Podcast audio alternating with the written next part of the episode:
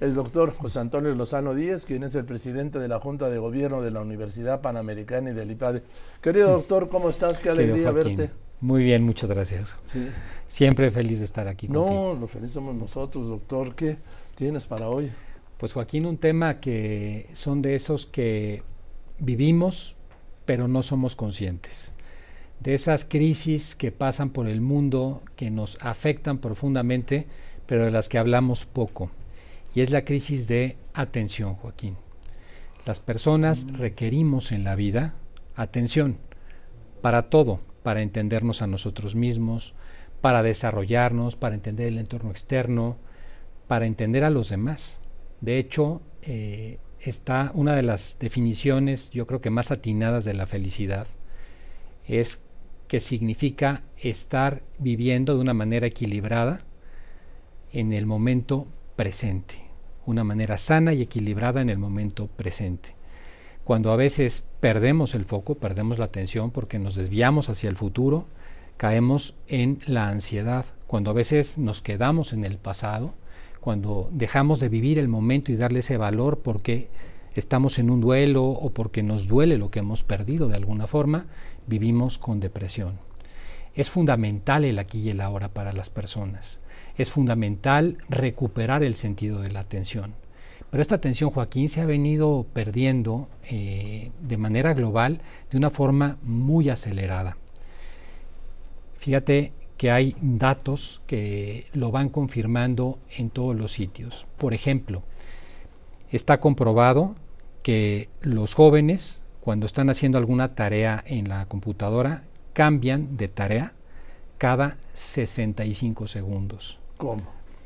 Están viendo una pantalla, por ejemplo, haciendo un trabajo de la universidad, de la escuela, y empiezan a trabajar, pasan promedio 65 segundos y pasan a hacer una exploración de Internet, a ver una red social, regresan nuevamente. Y todo ello eh, en muchas ocasiones bajo una falsedad que ahora se ha permeado en la sociedad, que es el famoso multitasking. Ese famoso multitasking que nos dicen es que las personas podemos estar en tres, cuatro, cinco pantallas al mismo tiempo, está demostrado en muchos estudios que es falso. Las personas y el cerebro humano, la capacidad humana está hecha para concentrarse en una sola cosa. Lo que sucede es que a veces cambiamos con mucha velocidad ese foco. Estamos en algo y cambiamos el foco a otro tema y lo volvemos a cambiar a otro tema. Pero también está demostrado que ese cambio tan rápido de un foco al otro lo que hace es ir denigrando la capacidad de profundización que tenemos. Al paso de la vida, Joaquín, se nos va fragmentando la capacidad de razonar. Nuestro pensamiento, en vez de ser uno que lleva una lógica, nosotros pensamos, oye, pues A, B, C, tenemos un silogismo, empezamos a fragmentar y empezamos a pensar con lo que se llama la mente de mono de repente pensamos en una cosa que nos imaginamos, de repente en otra, de repente en otra. Y como bien lo decía o lo dice un profesor de la Universidad de Oxford, James Williams, si queremos hacer lo que importa en cualquier ámbito, en el contexto de la vida, debemos, debemos ser capaces de prestar atención a lo que corresponda, porque si no lo hacemos, cuesta mucho llegar a hacer nada en la vida. Una persona que no pone atención es una persona que no termina de descubrirse a sí misma, que no termina de entender para qué está aquí, que no termina de tener un plan de vida, una meta hacia dónde, hacia dónde ir. Y eso hoy, Joaquín, se ha convertido en una crisis que está muy ligada con el aumento de los problemas de salud mental. La pérdida de la capacidad de atención está claramente vinculada con temas de ansiedad, está vinculada con temas de depresión. Fíjate, Joaquín, que se hizo un estudio en Estados Unidos a oficinistas, prácticamente en los 50 estados de la Unión Americana. Y se veía que un oficinista no realiza en promedio una tarea de más de una hora de manera completa sin interrupciones. Eso en la oficina. Te decía hace un rato de los jóvenes, 65 segundos para cambiar la atención. Para los adultos, 3 minutos, Joaquín. Les estás hablando de algo y prestan plena atención, promedio mundial, ahí, datos cruzados de varios países, tres minutos. Y la pregunta es, ¿por qué estamos pasando esta crisis de atención? ¿Qué es lo que nos está ocurriendo? esta crisis de atención que tanto nos está afectando emocionalmente, que tanto nos afecta psicológicamente, que tanto está acabando con nosotros. Hay varias explicaciones, pero hay dos que me parecen las más importantes. Una es la cantidad de información y de datos de la que hoy tenemos disposición. Hoy simplemente una persona, una ciudad como la de México, una ciudad media de este país, desde que sale en la mañana hasta que llega en la noche, puede estar recibiendo entre 3 y 5 mil estímulos. Uno dice, oye, ¿cómo es posible que en un día sean tantos? Es que la mayoría de los estímulos en una ciudad tan congestionada pasan por el subconsciente. Son conversaciones que cuando estamos en un restaurante, aunque no estemos prestando atención a ellas, están afectando nuestro subconsciente. Es el claxon del que está atrás o el semáforo o el espectacular que vemos cuando vamos por la calle. Y esa cantidad tan grande de estímulos empieza a hacernos perder nuestra capacidad de percepción, empieza a atrofiarse nuestra capacidad de percepción. Esa es una de las causas fundamentales de la pérdida de atención. Pero hay otra que es también muy importante, que es cómo hemos ido aumentando la velocidad de la vida. Cada año aumentamos la velocidad a la que vivimos, a la que percibimos. Fíjate que eh, veía un estudio muy interesante que se hacía un comparativo entre pocos años, el 2013 y el 2016. El tiempo que pasa una noticia eh, como la más vista en, en X, ¿no? Ahora ya no es Twitter, ahora es X.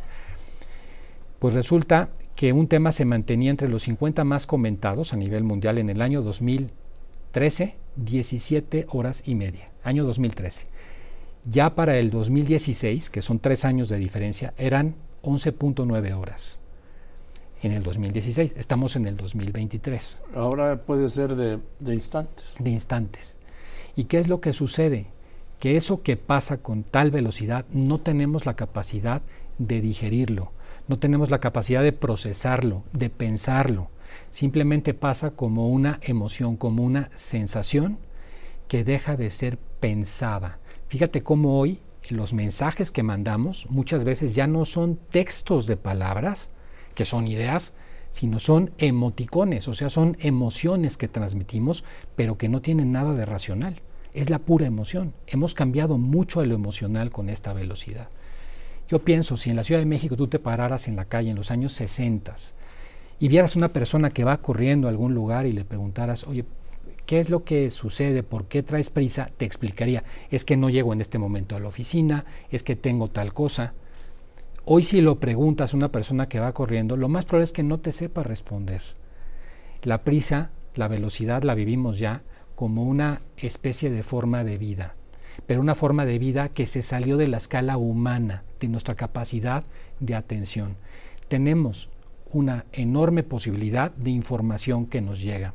Tenemos una enorme posibilidad de ver cosas, de ver estímulos, de escuchar, pero no tiene nuestro cerebro, no evolucionó esa velocidad. Nuestro cerebro está hecho para otras velocidades, para otras maneras de ser.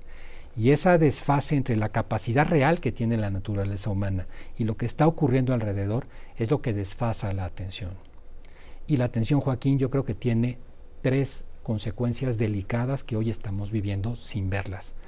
La primera la comentábamos, esa ruptura interior de la persona que no digiere y que se dispara a otros lugares y al no vivir conectado con su realidad, vive con posibilidades de ansiedad o depresión pero también sucede a nivel social. Resulta que hoy no somos capaces de escuchar a los demás, ya no somos capaces, por lo tanto, de convivir con una relación profunda con los demás. Por eso la crisis de la soledad tan grande que estamos viviendo. En Estados Unidos, en los últimos cinco años, en estudios sale que las personas en promedio no tienen un solo nuevo amigo en cinco años. Estamos viviendo un momento en que las personas se pegan a una pantalla y se desconectan de las relaciones humanas que son necesarias para la sanidad mental, para sentirse acompañado. Inclusive está demostrado hasta para la salud física. Y lo tercero, Joaquín, son las amenazas que esto significa para la política y la democracia. Porque en un lugar en el que está el pensamiento fragmentado, lo que se vuelve es que se rompe el posible diálogo entre las personas, en cualquier sistema político. Un sistema político que está totalmente fragmentada la atención, la discusión, etcétera, que todos son emociones, es imposible la convivencia de las ideas y se vuelve muy fácil también la manipulación. Una persona y una sociedad que está fragmentada la atención no tiene la posibilidad de encontrar respuestas a los problemas. Se la pasa en temas que son imaginarios, pero no en la realidad, en los problemas que realmente se requieren resolver. Entonces hoy este es un tema que no lo hemos terminado de ver, que me parece que descubrirlo de alguna forma es importante para todos. Cada uno inclusive en el auditorio, si hiciera un análisis personal, podría darse cuenta que probablemente le ha sucedido eso. Probablemente hoy si se pone a leer un libro en la página 2 lo deja y mejor se va a ver una red social o se va a ver un programa o si está viendo una serie probablemente está sapeando con el, con el, con el control remoto. Y esto afecta profundamente no solamente nuestro entendimiento racional, sino la parte emocional y la salud mental. Por eso, Joaquín, creo que es importante dejar luego algunos consejos al auditorio por favor, que podrían ser. Estamos, mira, a mí me pasa aquí. Sí. Mi, mi, capacidad de concentrar, de atención, pues, cambia por segundos. Así es. A todos nos pasa, Joaquín. A todos nos pasa y nos pasa de una manera que sin darnos cuenta nos empieza a quitar la parte más humana que tenemos, que es la parte que necesita comprender la realidad, generar la relación con el otro, darle la importancia y la profundidad al momento que estamos viviendo. Y eso hoy, que es un problema que el ambiente mismo, la circunstancia tecnológica, el mundo en el que vivimos nos está empujando, que hay cosas que también yo si te dijera, oye, hay soluciones absolutas para que nos desconectemos, pues sería una utopía. Pero sí podemos poner algunos medios, por lo menos, para poner ciertos límites a eso. Mira, en la parte de las cosas que hacemos todos los días en nuestro trabajo eh, ordinario, distinguir entre lo importante y lo urgente. Lo importante y lo urgente, Joaquín, que tantas veces lo urgente es lo que come nuestra atención, porque eh, surgió una emoción de algo, porque ya nos distrajo alguna cosa. Lo urgente. Mira, Joaquín, las personas que dedican en su agenda más de la mitad del tiempo, 60% del tiempo, a cosas urgentes que no son importantes, quiere decir que su vida no está teniendo trascendencia, que va a ser una vida que va a pasar, que van a recordar los años que vivieron como si no los hubieran vivido. Yo recuerdo, alguna vez lo he dicho aquí, que lo que más se arrepiente una persona que está cercana al fin de su vida, no es de lo que hizo mal, sino de lo que no hizo, de lo que no terminó, de aquellas cosas que dejó pendientes. Y yo creo que lo urgente muchas veces va quitando el espacio a lo importante. Lo importante y urgente hay que hacerlo. Lo importante y no urgente hay que decidir hacerlo, que muchas veces es lo que dejamos al final. Aprender un nuevo idioma, hacer cosas que son importantes para la vida, tratar a nuestra familia, eh, estar con los amigos, eh, desarrollarse más, leer un libro, muchas veces no es urgente, pero es importante, es lo que nos va dejando pozo en la vida. Lo que no es importante y es muy urgente, conviene más delegarlo, y lo que es no importante y no urgente de nuestra vida es mejor, Joaquín, eliminarlo. Y consejos para las personas muy breves en el momento actual. Dormir lo necesario. Hay una crisis de sueño a nivel global las personas no están durmiendo lo suficiente. Y claro, allí hay una caída de la atención neurológica muy importante, dormir lo necesario. Hacer una lista de tareas también cuando empieza el día. Oye, ¿yo qué voy a hacer el día de hoy? Que no vaya la vida de uno como nos va llevando, como si fuera una boya en el mar, ¿no? Tal tarea, sino tener unos horarios. Volver a usar papel y lápiz. Eh, no solamente usar la pantalla, porque el escribir con la mano ayuda mucho a desarrollar también capacidades neuronales. Por supuesto, cuidar la salud mental, estar en el presente de hoy, este, de alguna manera ayuda, ayuda mucho. Y una alimentación e hidratación, hay mucha deshidratación adecuada. Uno de los grandes problemas, una de las causas de muchas que se habla, por ejemplo, de problemas como el Alzheimer, es la falta de, beber líquidos. Todo esto son, son consejos que ayudan en algo, pero no cabe duda que el ambiente nos lleva allá.